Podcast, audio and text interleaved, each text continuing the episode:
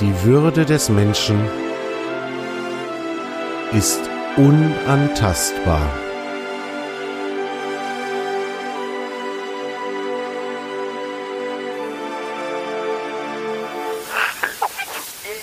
Artikel 1 Gedanken und Gespräche über Respekt, Achtung und über die Frage, wie wir all das in unserem Alltag leben können. Artikel 1 ist ein Podcast von und mit Dimo Tapken.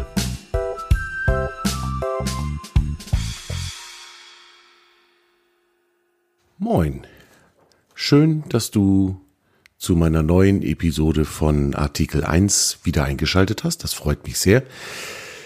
Ich bin gerade für ein paar Tage jetzt mit meiner Tochter im Urlaub gewesen und diejenigen von euch, die auch Kinder haben, werden das sicherlich kennen. Man hat den ganzen Tag miteinander Zeit, man umgibt sich mit den Kindern, man hat auf einmal wirklich mehr oder weniger 24 Stunden Zeit füreinander.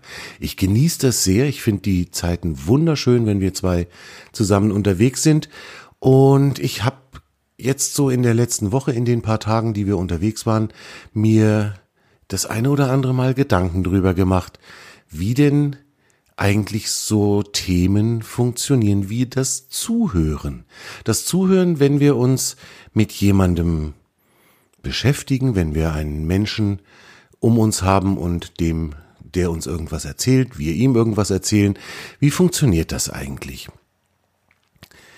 Wie stelle ich mich auf mein Gegenüber ein? Wie kann ich vielleicht auch lernen, mich besser auf den anderen einzustellen, einzulassen und dann wirklich auch mitzubekommen, was da eigentlich gerade Gesprächsthema ist. Ich fand das jetzt gerade sehr, sehr spannend, weil wir doch recht viel uns unterhalten haben und es waren Themen, die sie bewegt, es waren teilweise Themen, die mich bewegen, wo ich mm, zu reden oder mir gewünscht habe, mal mit ihr drüber zu sprechen.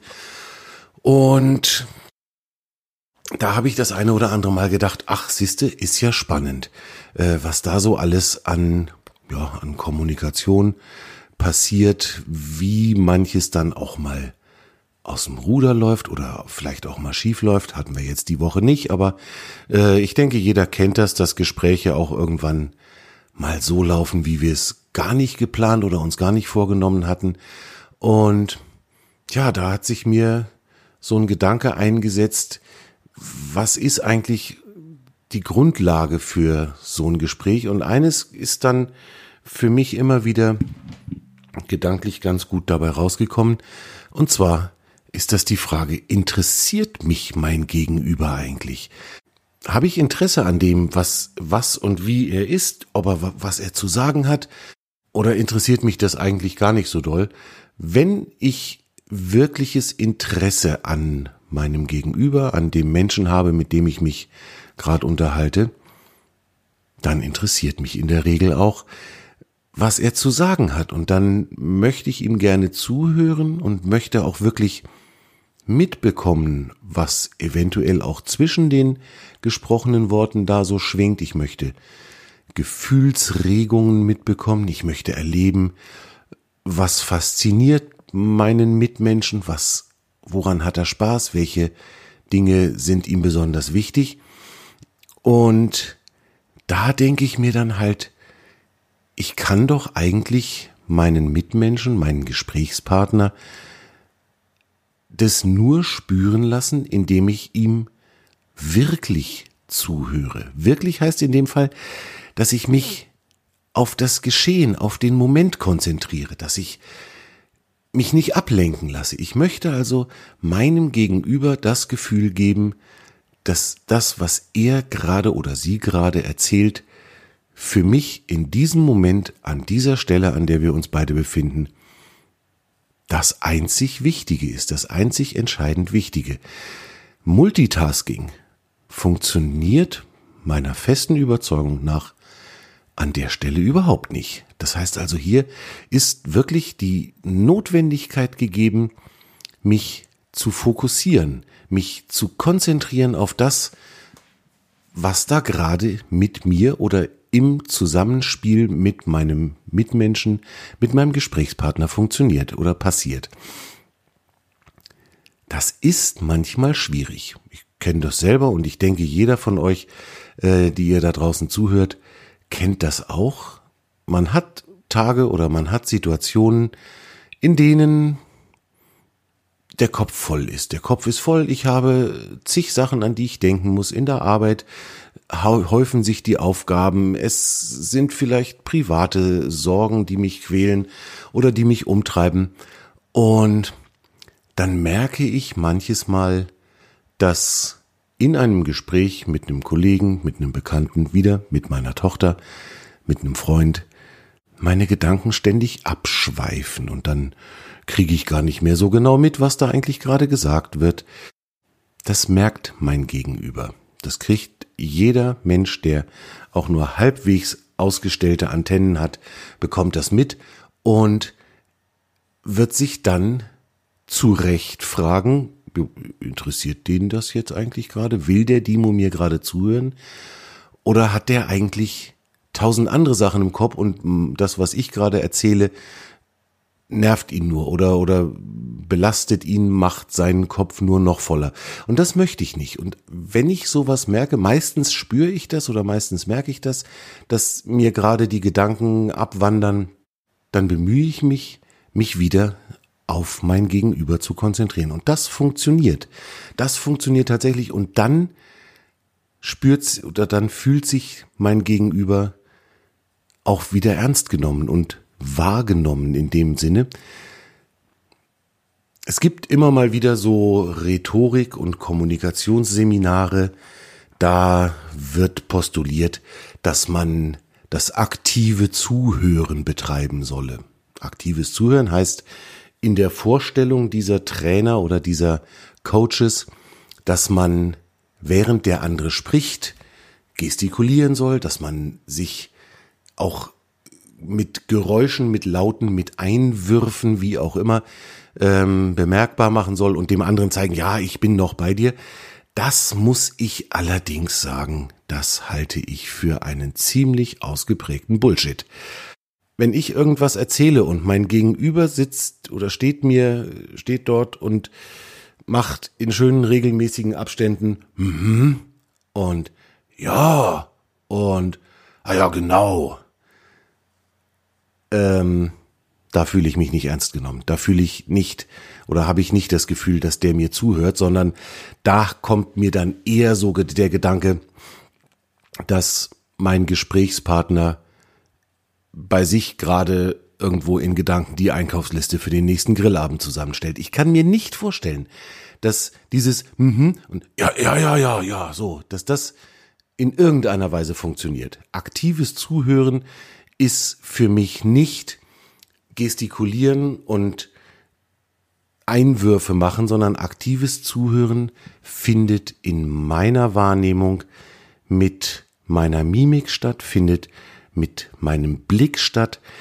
Ich erkenne jemanden, der mir wirklich zuhört, daran, dass er mich mit ganz wachen Augen und mit einem erkennbar offenen Geist anschaut, dass er gedanklich und gefühlsmäßig bei mir ist, da ist eine gewisse Empathie notwendig, natürlich. Entweder man hat sie oder man kann sie trainieren, man kann das lernen.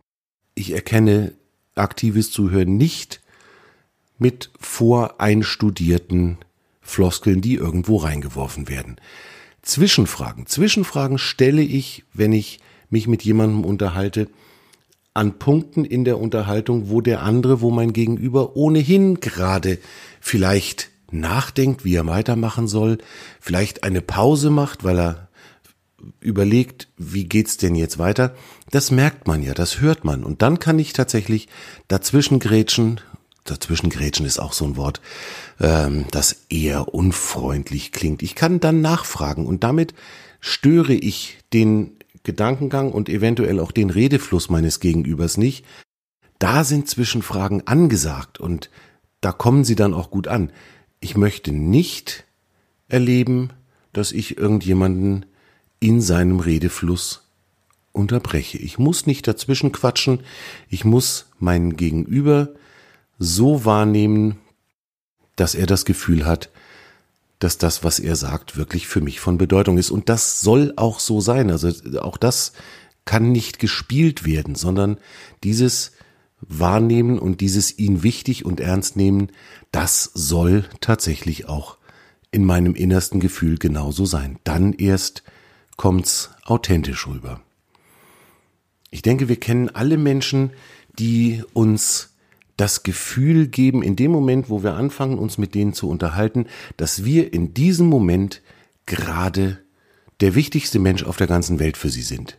Kennt ihr sicherlich. Ich kenne ein paar solche Leute. Und die wirken. In deren Gesellschaft fühle ich mich wohl.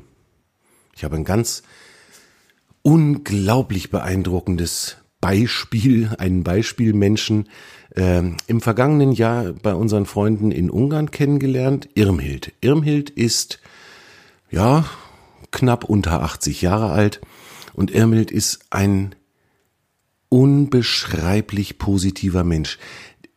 Die sprüht vor Leben und vor Freundlichkeit und vor Interesse an dem, was um sie rum passiert.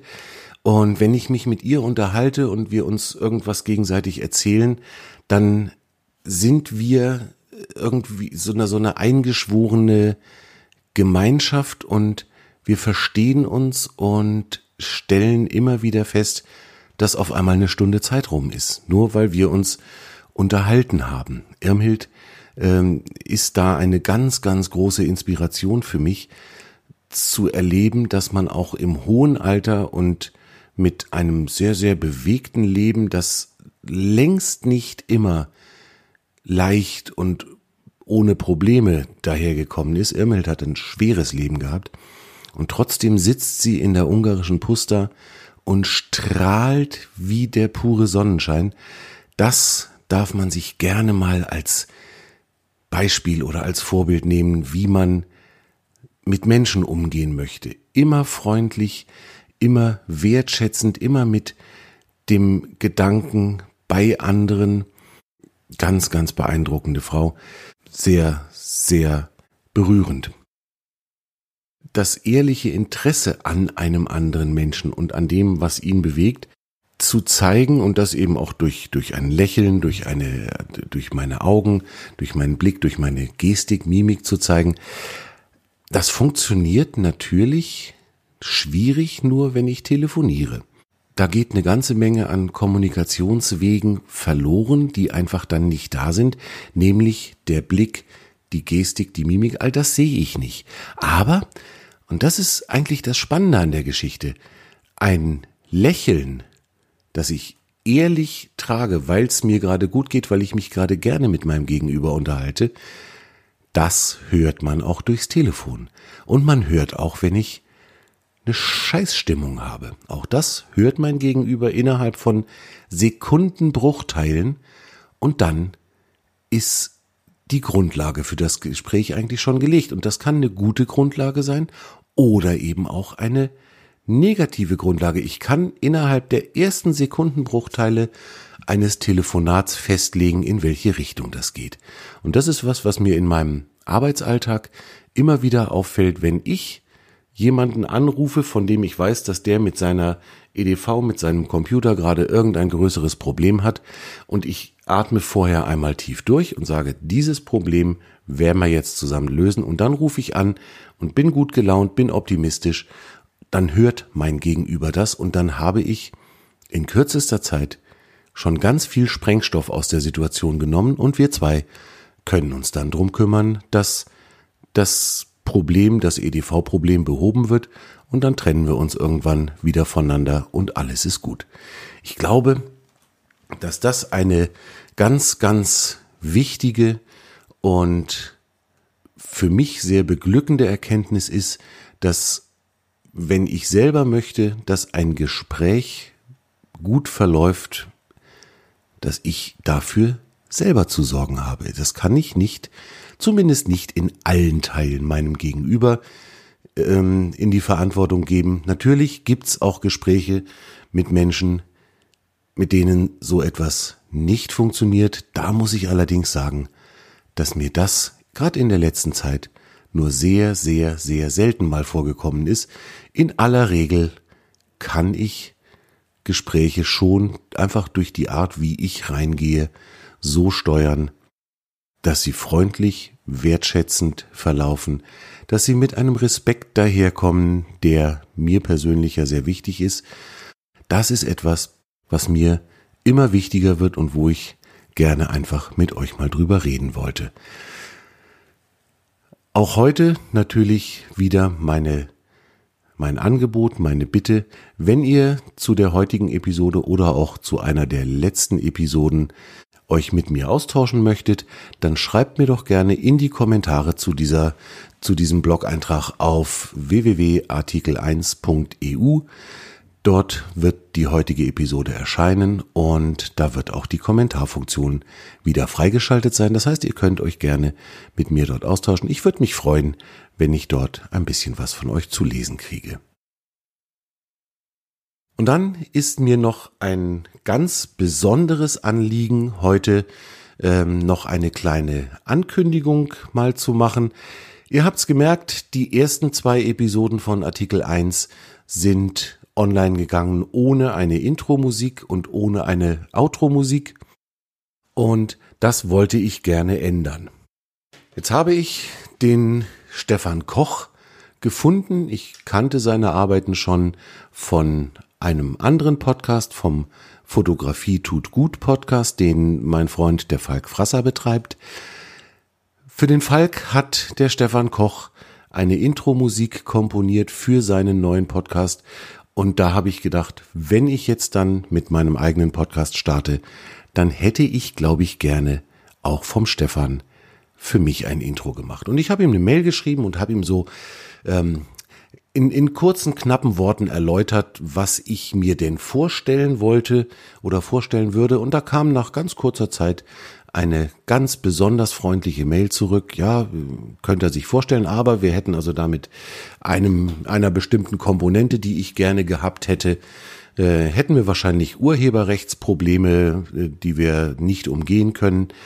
Und dann hat mir der Stefan eine Intro-Musik komponiert, mit der ich ganz, ganz glücklich bin. Ähm, ihr habt sie gehört. Lieber Stefan, auch an dieser Stelle hab ganz, ganz herzlichen Dank für deine Arbeit. Ich bin völlig begeistert. Gefällt mir richtig gut.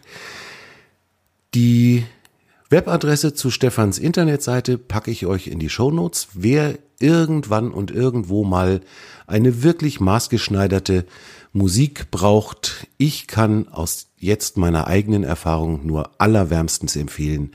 Wendet euch an den Stefan Koch. Ich glaube, einen besseren zu finden wird ganz schön schwierig. Und damit bedanke ich mich bei euch mit dem kleinen Hinweis, wenn euch diese Podcast-Episode, wenn euch mein gesamter Podcast Artikel 1 gefällt, dann würde ich mich sehr drüber freuen, wenn ihr kurz bei iTunes reingucken würdet. Apple Music heißt es ja, glaube ich, oder Apple Podcasts heißt es heute. Ähm, und wenn ihr mir ein Däumchen, ein Like dalassen würdet, eine Bewertung und eventuell auch eine kleine Rezension.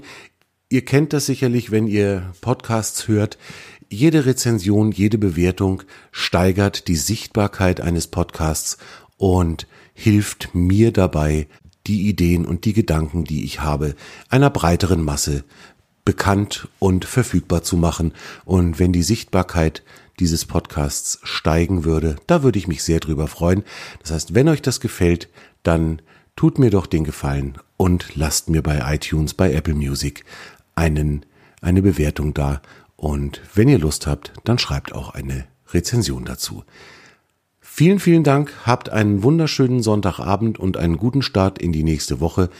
Ich freue mich drauf, was als nächstes bei Artikel 1 erscheinen wird.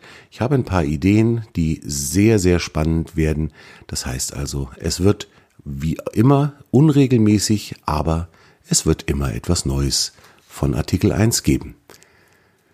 Gehabt euch wohl und bleibt mir gewogen, ihr lieben Menschen da draußen.